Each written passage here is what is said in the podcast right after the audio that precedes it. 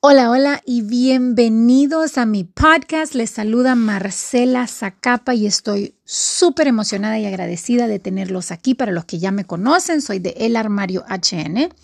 Y los que no, ah, pues bienvenidos a un podcast en donde exploro every now and then todo lo que me pasa, todo lo que está pasando por mi mente y cómo lo analizo a la luz de la Biblia y cómo me da fuerzas para seguir adelante. Entonces, gracias por estar aquí. El día de hoy les quiero hablar un poco acerca del agotamiento. Muchos de ustedes y mucha de la gente que me conoce o me sigue siempre me dice, oye, pero vos no te cansás. O sea, ¿cómo puedes estar en tanto? Yo no entiendo.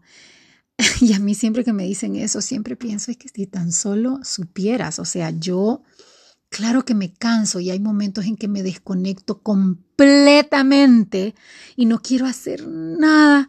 Normalmente son las mañanas en donde yo me siento como bulto enfrente a Dios y digo, Dios mío, estoy agotada, ya no quiero seguir. y yo no sé si a ustedes les pasa si están conmigo, si se están relacionando a decir, oh my gosh, yes. O sea, yo hay días que me levanto, hay momentos que me escapo de mi oficina y me meto aunque sea al baño y digo, Señor, ya no puedo o sea, ya no puedo seguir. Y no sé si es por agotamiento físico, no sé si es por agotamiento mental, espiritual, no sabemos si es miedo, no sé si es la presión, pero simple y sencillamente decís, ya no quiero seguir, ya no quiero seguir, ya no quiero seguir. Pues bien, el otro día en una de mis mañanas así estaba y yo pensé, no, no, no, pero yo me acuerdo que la Biblia habla de que la vida es una carrera y que hay que llegarla al final o algo así. Entonces, ¿por dónde está? Pues me llevó a Hebreos 12.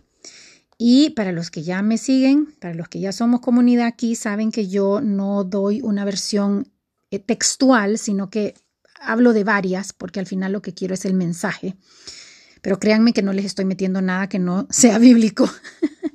Anywho, um, Hebreo 12.1, Pablo dice, le habla a, los creyentes y les dice, ¿verdad? Porque está, está hablando de cómo, de cómo, de, dónde han venido, ¿verdad? Está hablando de los antepasados y dice, miren, no se preocupen porque todos nosotros estamos rodeados de, de, una multitud tan grande de testigos, o sea, de toda esta gente que llegó al final de su carrera, ¿sabes? De toda esta gente que está diciendo, no te preocupes, yo lo hice, yo lo hice, si yo hice, vos podés, si yo llegué, vos podés, si yo gané, vos también podés, ¿verdad? Y entonces dice, debemos dejar ir de toda herida eh, la versión tradicional es debemos despojarnos del lastre que nos estorba, en especial del pecado que nos asedia, y corramos con perseverancia la carrera que tenemos por delante. Fijemos la mirada en Jesús, el iniciador y perfeccionador de nuestra fe, quien, por el gozo que le esperaba, soportó la cruz, menospreciando la vergüenza que ella significaba, y ahora está sentado a la derecha del trono de Dios. Ok. Para los que dicen, ajá, sí, ya lo he escuchado, pero y entonces les voy a leer parafraseada la versión de la pasión. ¿Qué dice? Debemos dejar ir de toda herida que nos ha dejado marcados y de todo pecado en el cual tan fácil caemos. Entonces vamos a poder correr la, el maratón de esta vida con pasión y con determinación, porque el camino que, que está frente a nosotros ya ha sido marcado. Y sigue, pero pausemos aquí un ratito, porque cuando yo leí esto, lo primero que se me saltó fue pasión, wow, pasión. Pues yo te soy sincera, yo, y, yo sé que varios de los que me siguen en mis demás redes dicen, wow, yo nunca he visto a alguien con tanta energía y qué barbaridad. Pero yo le soy sincera, en ese momento en específico que estaba de rodillas orando, yo decía, no, lo que menos siento ahorita es pasión, no sé ni qué estoy haciendo, ni por qué lo estoy haciendo, estoy agotada. Y decía, qué belleza que aquí no solo dice, sí, hay que seguir corriendo a como sea, pero tenés que llegar al final. No, no, no, no, no.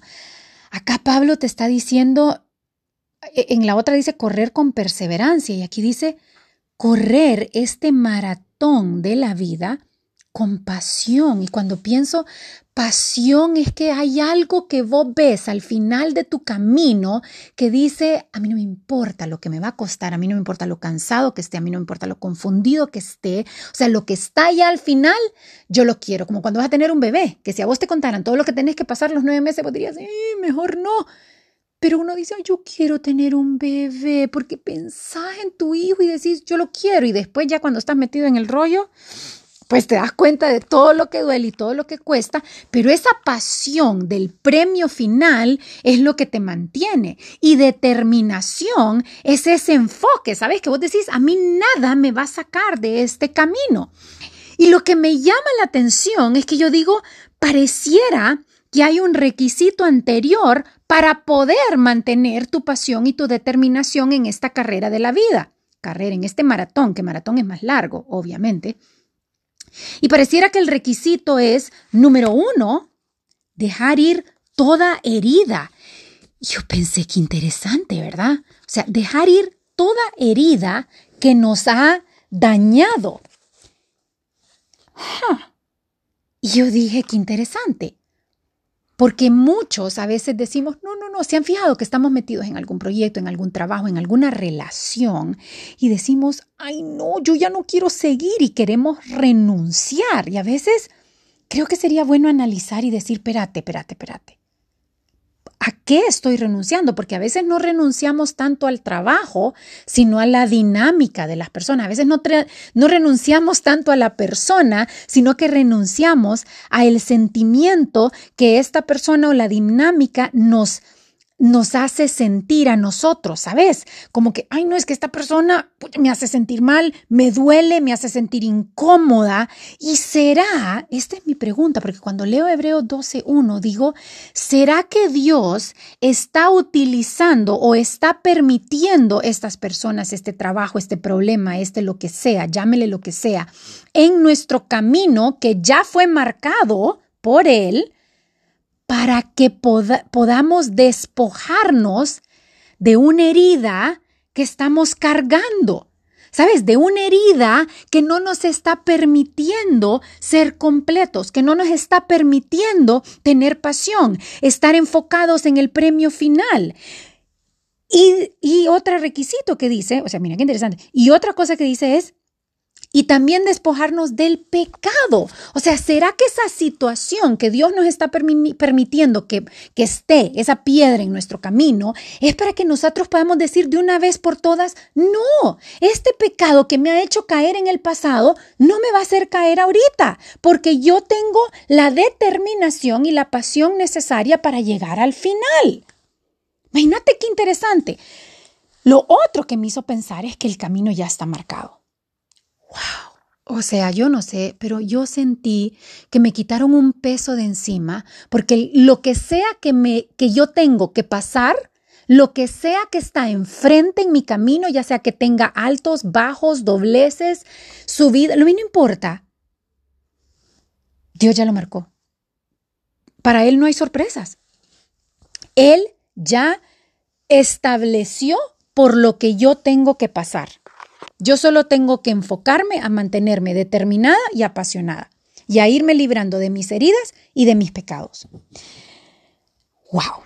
Ok, luego, Hebreos 12, versículo 2 dice, oigan bien, ¿cómo lo hacemos? En la versión normal dice, fijemos la mirada en Jesús, el iniciador y perfeccionador de nuestra fe. Otra versión dice, dejamos, o sea, apartamos nuestra mirada del el mundo natural y fijamos, dice, we fasten our gaze, o sea, fijamos nuestra mirada como que nos pegamos a solamente ver a Jesús. Pero mira qué interesante, no es solo como, bueno, entonces nos vamos a enfocar en Jesús. No, no, no, no, no. Dice que para poderse enfocar en Jesús, primero tenés que dejar de ver lo que el mundo te dice, lo que tus sentimientos, tu corazón. Oh my gosh, follow your heart, nunca lo.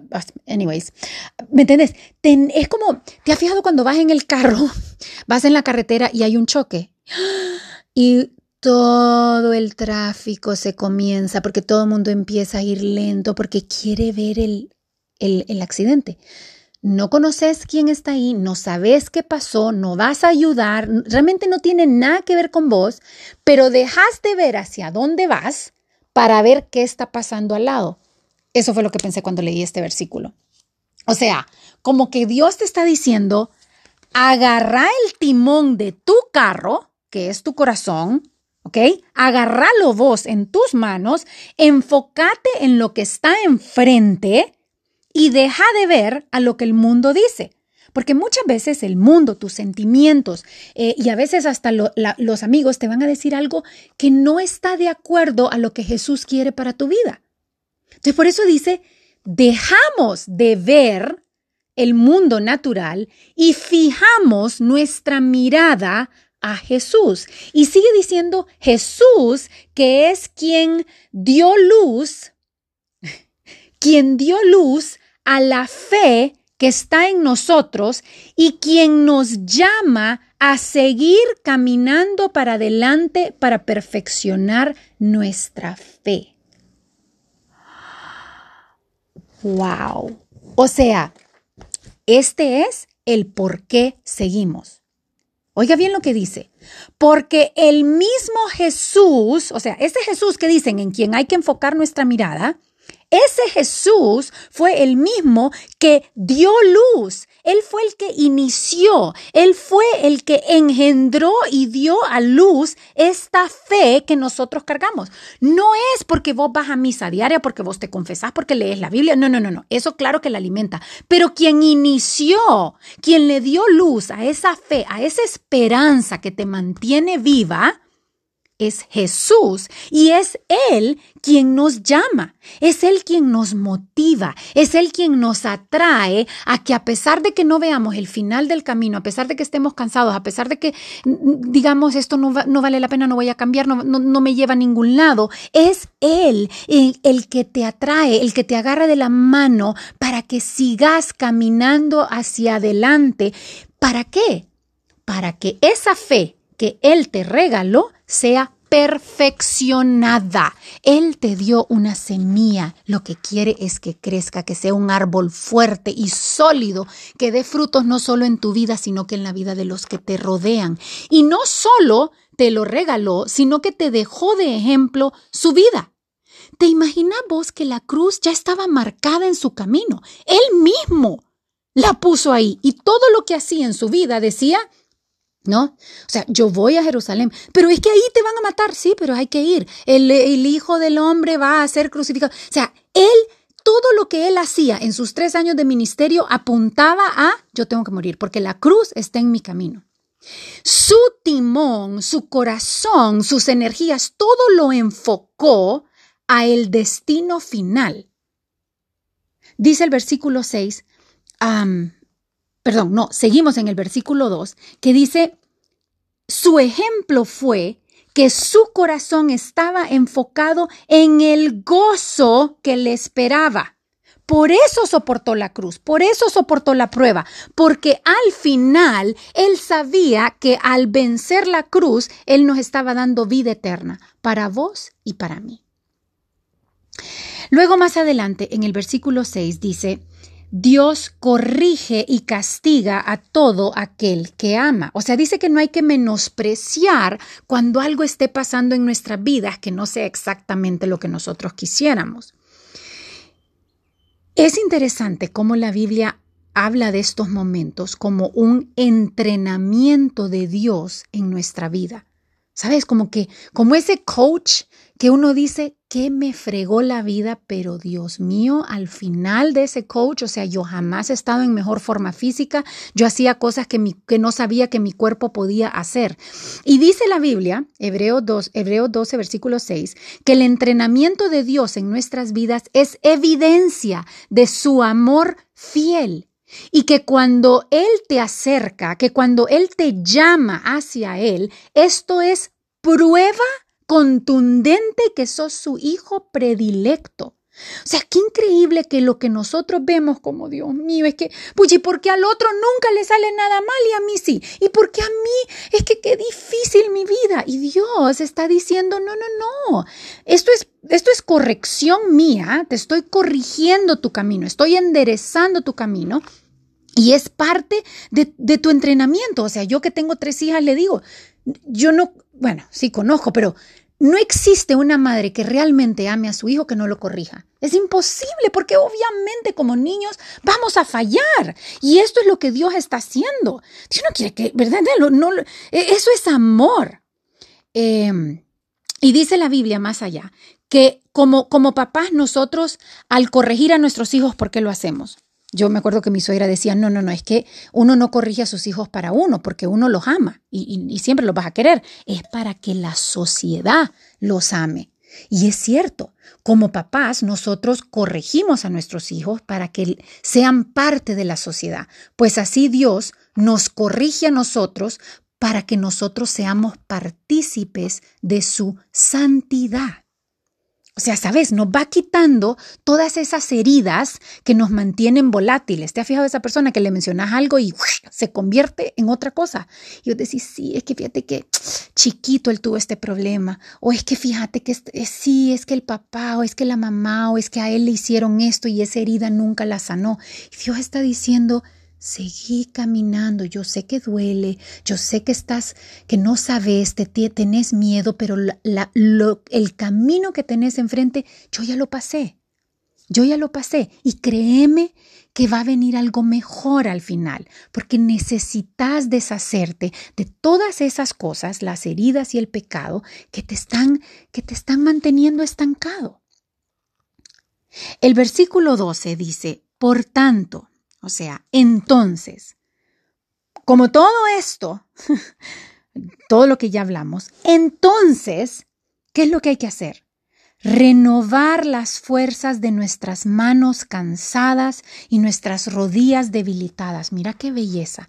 él está diciendo, en medio de tu debilidad, sí estás cansado, sí estás agotado, pero en medio de esa debilidad, en medio de ese límite humano, sean fuertes.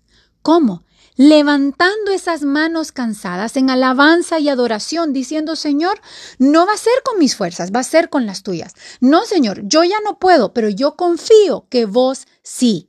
Fortaleciendo esas rodillas que dicen, es que a mí me da miedo, es que yo ya no puedo más, pero vos seguís caminando ese camino premarcado por el que comienza y el que termina su obra en tu vida confías que si Él empezó, si desde el momento vos ya le diste clic a este podcast, no fui yo, no fuiste vos, es Jesucristo mismo a través del Espíritu Santo que está diciendo, búscame, porque me vas a hallar, seguime, porque no te voy a fallar.